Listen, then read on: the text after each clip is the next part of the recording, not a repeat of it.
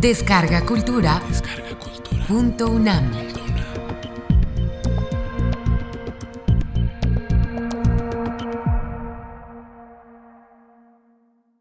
La melancolía y sus ecos musicales. Curso impartido por el doctor Roger Bartra durante el mes de octubre del 2011 en la sala Carlos Chávez del Centro Cultural Universitario. Módulo 1. Primera parte. La teoría de los cuatro humores y la evolución de la idea de la melancolía en la medicina. Me interesa mucho que reflexionen ustedes sobre la melancolía como una especie de canon, un mito, un canon, una estructura de larga duración. Es asombroso, pero esta es una idea que tiene por lo menos 2.500 años de historia. Se trata de un canon, digamos, de un enjambre de ideas y de sentimientos de larga duración, que existe desde hace dos milenios y medio. Yo creo que hay grandes cánones en la historia de Occidente que tienen también una muy larga historia, una historia contradictoria, una historia que a veces es difícil de, de armar. En realidad es un tema que cada vez se ha vuelto más popular y más eh, transitado. Hay cada vez más numerosos libros, exposiciones, ensayos sobre la melancolía. Y en general se ha enfatizado su dimensión literaria, poética y sobre todo las dimensiones artísticas, las expresiones plásticas de la melancolía que han sido muy importantes. Quiero de entrada advertir que la música aquí no será presentada, no es vista como una ilustración. Seguirá su propia línea, una línea que ustedes tendrán que descubrir hacia dónde va y en qué puede derivar. Quiero advertir también que he escogido piezas musicales clásicas, románticas del siglo XX o del siglo XXI. Otro criterio es que he escogido única y exclusivamente aquellas piezas que el propio compositor calificó como melancólicas.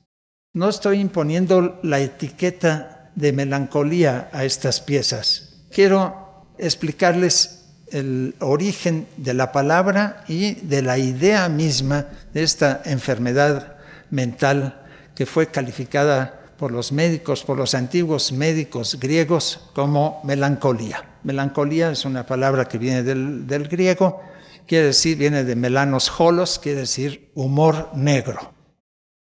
¿De dónde viene esto?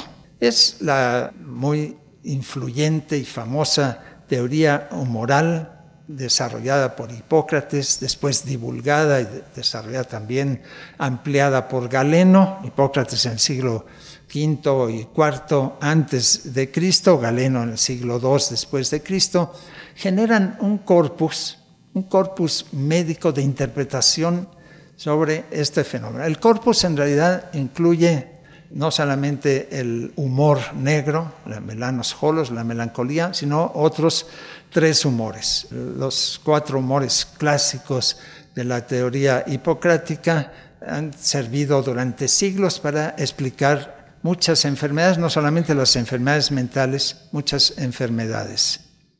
Pero el humor negro ha sido posiblemente, junto con otro de los humores, que es la sangre, el que más ha llamado la atención, el que ha sido una metáfora enormemente poderosa, influyente, misteriosa, que genera una sensación de inquietud hay dos humores enfrentados, el humor negro, la melancolía, por un lado, y en el lado opuesto, digamos, el temperamento sanguíneo, la sangre, que es un humor que sí podemos reconocer. En realidad la mayor parte de los humores, pero sobre todo este humor negro, son inexistentes. Los otros dos humores son la bilis amarilla, que genera el llamado temperamento colérico, y la flema, que se utiliza para definir a los flemáticos.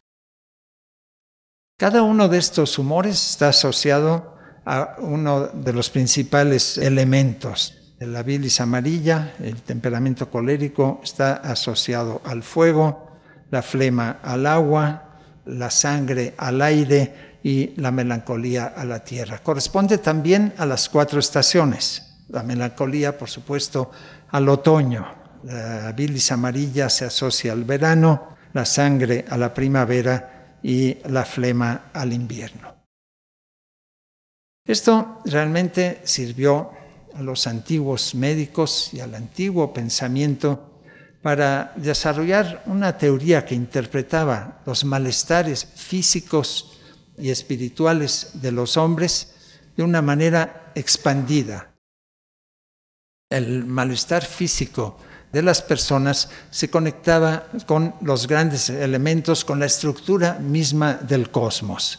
Era una estructura bastante compleja y en base a ella se interpretaban las enfermedades y desde luego ya desde muy antiguo se empezaron a utilizar estos cuatro humores para interpretar el carácter, desde luego los males mentales, los disturbios mentales, fueron utilizados pues como metáforas.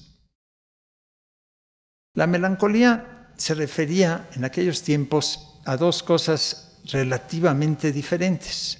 En primer lugar, era uno de los cuatro humores fundamentales alojados en el cuerpo humano y que eran los responsables de definir la personalidad, el carácter de cada persona. El perfecto equilibrio le llamaban eucracia, cuando no había equilibrio le llamaban discracia, un desequilibrio inmoral. Entonces la melancolía es uno de los cuatro humores, pero también es otra cosa y aquí es donde interviene la interpretación médica de la enfermedad. Cada uno de estos humores dentro del cuerpo humano, sobre todo en los ventrículos cerebrales, podía quemarse.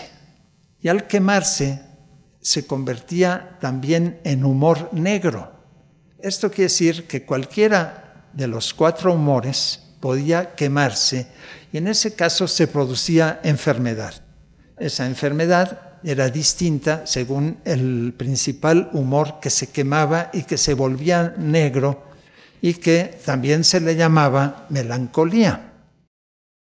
Son dos cosas, el humor negro natural y cualquiera de los cuatro humores que se ha quemado, que ha entrado en combustión y que por lo tanto se ha carbonizado y es negro.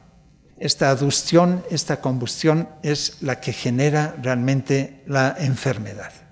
No solamente los desequilibrios entre los humores, sino principalmente la combustión. Y si esta combustión ocurre en el cerebro, ocurre en el corazón, ocurre en el bajo vientre, en el vaso principalmente, genera diferentes tipos de enfermedades. Los griegos pensaron principalmente que cuando la bilis amarilla se quemaba y se volvía melancolía, se volvía humor negro, producía manía. Que cuando la sangre se quemaba y se volvía negra, producía temor. Y cuando la bilis negra se quemaba, eso producía principalmente tristeza. Hasta ahí lo dejaron, no cerraron el panorama y dejaron colgada a la flema. ¿Qué sucedía si ésta se quemaba? Esta es una aportación posterior, una posterior medieval hecha principalmente por los médicos y filósofos árabes que rescataron las antiguas tradiciones hipocráticas y galénicas, las preservaron y gracias a eso las introdujeron a Europa y muchos de los textos antiguos, galénicos o hipocráticos, en realidad entraron a Europa, traducidos por Constantino el Africano en el siglo XII en Italia, traducidas del árabe.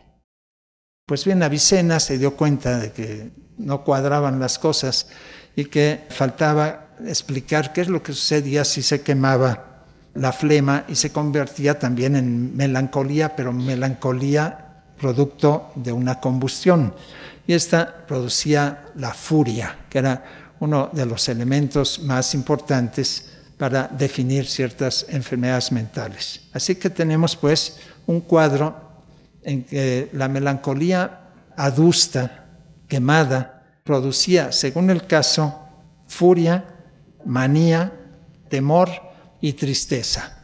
Pero se dieron cuenta que en los diferentes cuadros de delirio mental, de enfermedad mental, pues se combinaban estas situaciones. Eso genera una cierta confusión, porque melancolía, la misma palabra, servía para hablar de un humor natural que generaba un temperamento más bien triste en el que se combinaba lo seco y lo frío, pero un temperamento no forzosamente maligno. La enfermedad venía cuando se quemaba. Y eso es una teoría rescatada por la tradición filosófica y médica árabe es introducida a Europa principalmente por la influencia, no solamente de los textos fundamentales, el canon de Avicena, por ejemplo, sino gracias a que ese conocimiento fue expandido por toda Europa por los médicos judíos crecieron al interior de la tradición medieval, de la cultura medieval árabe, y trajeron estas ideas de nuevo a Europa y se convirtieron en la explicación fundamental de las enfermedades mentales y de muchas otras cosas. Esta tradición médica en Europa llega a expandirse enormemente, sobre todo en el Renacimiento. Toman las ideas de la melancolía, toman de la medicina todas estas metáforas y las expanden de una manera extraordinaria. Y descubren una tradición, la tradición peripatética aristotélica, que también habló de la melancolía. El médico que murió en 1909, el médico de Bagdad, Ishaq ibn Imran, habló de la melancolía que producía básicamente, la definía por sus síntomas, sentimientos de soledad y abatimiento, la definía como bilis quemada en el cerebro que producía sueño, dolor de cabeza, licantropía, los afectados por esta enfermedad, por esta melancolía, se iban al borde de las tumbas y aullaban como lobos, se supone. Eso cuando esta adustión se producía en el cerebro, cuando se producía en el cuerpo, esto generaba terror, ansiedad y depresión. Y cuando la combustión llegaba al vaso o al hipocondrio, al bajo vientre, entonces eran llantos constantes, una sensación de pesadez y de eh, estar completamente desconsolados. Retoma esto gran médico ya del siglo XIV, Arnaud de Villanova, catalán, y la definió básicamente por el temor, la melancolía producía temor y tristeza y mutismo. Dos siglos después, más o menos, Jean Fernel o Fernelius del siglo XV al XVI, ya eh, francés, empieza a hablar de la melancolía que produce tristeza, temor frecuente e inmotivado, soledad, meditación profunda, sueño muy turbulento y pesadillas. Siempre se enfatiza el tema de la tristeza, de la añoranza, de la soledad, pero en casi todos los casos hay siempre un ingrediente de turbulencia distinto que viene justamente de estas nociones de que se quemaban otros humores distintos al humor negro eh, natural. Todavía en el siglo XVII el humoralismo se mantiene en Europa, empieza a discutirse, a ponerse en duda, pero todavía domina el humoralismo porque empiezan las explicaciones químicas y mecánicas sobre el funcionamiento del cuerpo humano. Incluso el gran médico Thomas Willis del siglo XVII usó la terminología de los humores y además a las técnicas antiguas, a los métodos antiguos para curarla, porque eso es muy importante, pero que giran básicamente en torno a la noción griega de catarsis, que eran básicamente formas de expulsar los humores quemados del cuerpo mediante vomitivos, ¿no? eméticos, mediante catárticos, mediante sangrías.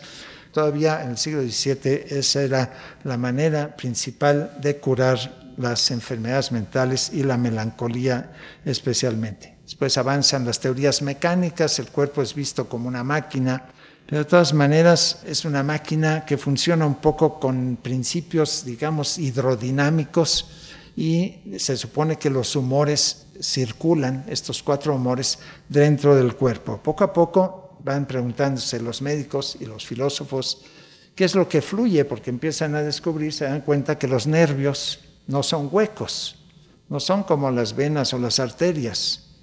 Debe circular algo distinto, algún fluido eléctrico, empiezan a pensar, fluidos químicos, empiezan a explorar. El siglo XIX se mantiene la idea de, melancolía, Pinel en Francia, ¿no? Esquirol, etcétera, ya han abandonado básicamente el humoralismo, aunque mantienen muchas de sus metáforas. Pero ya para entonces, de hecho desde el siglo XVII, la melancolía se ha salido del espacio de la medicina y ha empezado a contaminar, a expandirse por toda la sociedad. Ya, bueno, el siglo XIX, a fines del siglo XVIII, ya es uno de los ejes de la cultura eh, romántica. El romanticismo no se puede entender sin la idea de melancolía. Y de hecho, como les voy a, mostrar, muchas cosas desde el siglo XVI y sobre todo en el siglo XVII, muchas expresiones culturales, literarias, poéticas y musicales también, están, digamos, contaminadas por este humor negro que se empieza a derramar por la cultura occidental. Se empiezan a abandonar las explicaciones más ligadas a los humores y no se abandonan desde luego totalmente, hay grandes psiquiatras y neurólogos que siguen pensando en esos términos, pero empieza a tener una influencia decisiva desde fines del siglo XIX, sobre todo en el siglo XX, las ideas freudianas, donde la base corporal, humoral, de sustancias que se queman y que producen trastornos empieza a ser completamente desechada y es sustituida por ideas completamente distintas. Ya la melancolía se empieza a llamar depresión, porque claro, como los románticos, los poetas se han apoderado de la idea de melancolía, los científicos sentían que ya no la podían utilizar, que eso ya no era suficientemente científico cuando en su origen, desde luego, era una idea ligada a la ciencia, a la ciencia médica. Y es ya bastante después cuando hay una especie de retorno al humoralismo. Si se consulta el principal manual de diagnóstico que utilizan los psiquiatras para eh, definir enfermedades mentales, podemos encontrar el famoso DSM-4. Ahí se pueden ver cuáles son los criterios con los cuales se define la melancolía. Ahí aparece todavía la palabra, aunque la mayor parte de los psiquiatras y neurólogos se ponen nerviosos y no les gusta utilizarla, pero ha subsistido y ahí es definida, uno, por una pérdida de placer en todas las eh, actividades, o en casi todas ellas, es, eh, en segundo lugar, definida por una falta de estímulo y una falta de reacción ante los estímulos agradables. Se habla, curiosamente, también en este manual, que es del año 2000, de un humor deprimido, se usa la palabra, de depresión más aguda generalmente por las mañanas, un despertar, un insomnio matutino, un despertar dos horas antes de lo acostumbrado, un retardo o agitación psicosomática similar a la manía, una notable anorexia o pérdida de peso y sentimientos de culpa excesivos y en general inmotivados. Esta discrasia, estos desequilibrios, no son exactamente humorales, son desequilibrios en unas sustancias que son los neurotransmisores. ¿no? Y de ahí que se han descubierto una serie de sustancias, el litio tal vez fue el primero, después la floxetina, que se ha comercializado y es famosísima bajo el nombre de Prozac, ¿no? y que prolongan la acción de uno de los humores modernos la serotonina de uno de los neurotransmisores y con eso más o menos intentan controlar la depresión, la melancolía y sobre todo en su expresión mánico-depresiva. Hay pues cierta continuidad, cierta importante continuidad. Después de este recorrido así rapidísimo, quiero hacer una pequeña excursión al mundo de la música en el siglo XVIII. Quiero citar un ejemplo que permite pensar el tema desde la perspectiva musical. La música es un lenguaje no discursivo, pero en el siglo XVIII había corrientes filosóficas que le reprochaban, de hecho criticaban a la música porque no podía expresar ideas de la misma manera en que el discurso hablado lo podía hacer. Y por eso devaluaban a la música. Carl Philippe Emanuel Bach, el hijo de Johann Sebastian, bajo la influencia de estas discusiones, compuso una muy interesante pieza para demostrar que la música sí podía representar ideas y además podía representar un diálogo. Paradójicamente, contradictoriamente, de hecho, el propio Bach tradujo y explicó extensamente con palabras qué es lo que quería expresar su sonata para dos violines y viola da gamba de 1749 y que tituló El sanguíneo y el melancólico. Aquí hay, por lo tanto, en esta pieza un intento de simular o imitar la relación y la discusión de un temperamento melancólico con uno sanguíneo, de una explicación al respecto y que yo creo que va a ser muy importante porque podamos clasificar muy tentativamente las expresiones musicales cuyos compositores decidieron que eran melancólicas, que simulan una situación, una condición mental determinada, un temperamento, una melancolía, aquellas que expresan un sentimiento, una tristeza profunda, un dolor profundo y que a través de una composición quieren comunicar ese dolor interno y en tercer lugar, acaso habría aquellas piezas que lo que quieren es provocar la melancolía en quienes la escuchan. Este ejemplo de Bach es una introducción a la primera pieza que va a ser interpretada. Es un fragmento del último movimiento del cuarteto sexto del opus 18 de Beethoven. Aquí yo creo que en esta pieza tenemos primero algo que llama la atención, que Beethoven, cosa rarísima, le puso un título a este movimiento, dijo La malinconía en italiano. Beethoven rarísima vez ponía nombres, ponía títulos a sus piezas. Aquí se alterna una tristeza profunda con una especie de alegría artificiosa. Hay toda una primera sección verdaderamente impresionante en donde predomina esta idea de melancolía como tristeza profunda, pero además como impotencia, imposibilidad de terminar.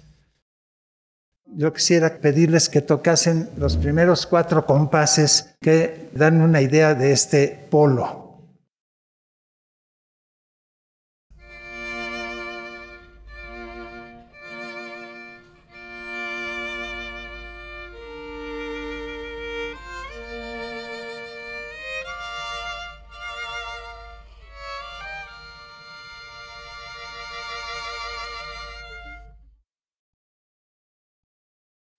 Aquí ustedes van a ver, se van a combinar, ahora son las cuerdas altas, van a contestar lo mismo con cuerdas bajas.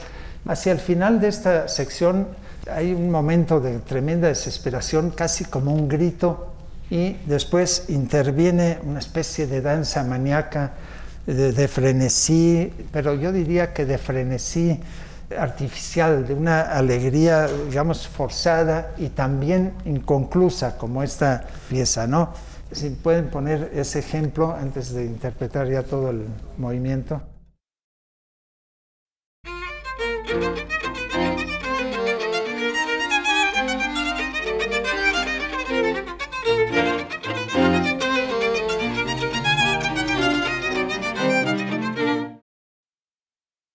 Aquí están los dos polos. Un psiquiatra reconocería aquí posiblemente, o un neurólogo, al síndrome bipolar. Bueno, no me lo estoy inventando yo, muchos médicos, psiquiatras efectivamente han escuchado esta pieza y así lo entienden. Y yo creo que efectivamente Beethoven, y por eso le puso la malinconía, sabía muy bien de qué iba el asunto, sabía muy bien de esta combinación tremenda entre la adustión del humor negro que generaba esta situación terriblemente tensa. Entonces van a ver que hay un diálogo interno, un pasar de una cosa a otra hasta que termina realmente en un prestísimo que es el, el frenesí llevado a su extremo. Así que les voy a pedir que por favor interpreten ahora el completo el movimiento.